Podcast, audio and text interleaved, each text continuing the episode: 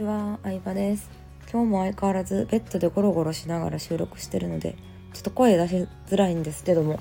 今日はおすすめの映画を紹介したいなと思います。タイトルはタイムっていう映画です。TIME ね。えー、タイムっていう映画なんですけど、何年ぐらい前なのかな？多分7年ぐらい前かな？ちょっと前の映画にはなるんですけど、あの、設定がまずすごく面白くて、近未来の世界なんですよ近未来なんですけど25歳でね成長が止まってってことはみんなあの生きてる人全員25歳ぐらいの見た目なんですよ。で25歳から老化が止まった後にどうなるかって言ったらあのの時間を付与されるんですよ。腕にねあのデジタル時計が埋め込まれてて残り時間がそれぞれ分かるんですけど残り時間がなくなると死んでしまうって設定なんですね。でじゃあどうしたら時間が増えるのか時間をもらえるのかって言ったら、まあ、働くバイトをしたりとか、まあ、人から手と手を握ると人から時間をもらうことができるんですね。あと、まあ、カジノで買ったりとか。うん、でその世界の時間は言ったら現代でいうお金みたいな存在をしてるんですよね。働いて対価として時間をもらったり人からもらうことがあったりで何か物を買う時もうんまあ例えばランチ代十何分とかうん、まあ、電車に乗るのにうん何30分とかみたいな感じで、うん、本当時は金なりをね、えー、なんだろう実感するような映画でしたね。で私2回見たんですよねその映画。そう昔見たことあってでまたちょっと違う視点になるなと思ってもう一回見てたんですけどまあ言ったらその映画って資本主義をちょっと皮肉っているような映画なんですよ。主人公の男性はまあ25歳になったばっかりなんですけどうーんまあ結構ねあのスラム街まではいかないですけどみんななんか時間が常になくてあの焦ってるような、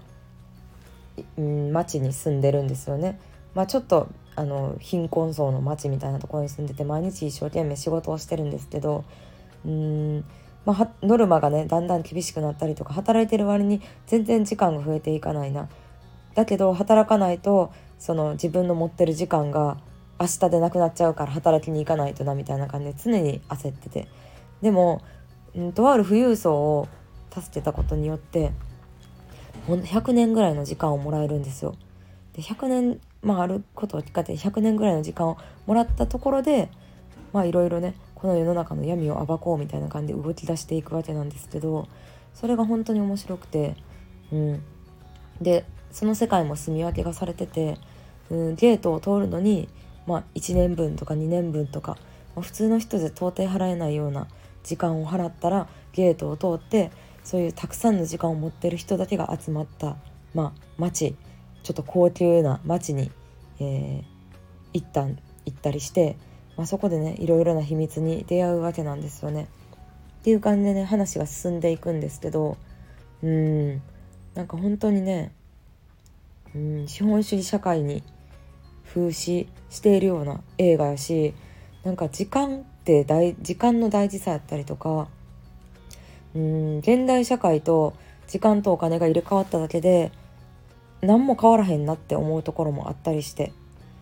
うんなんかねいろいろと考えさられる映画でしたね。タイム映画で調べると出てくると思います。私はネットフリックスで見ましたね。Amazon プライムでもあったかな。うん結構いろんなあのサイトで今は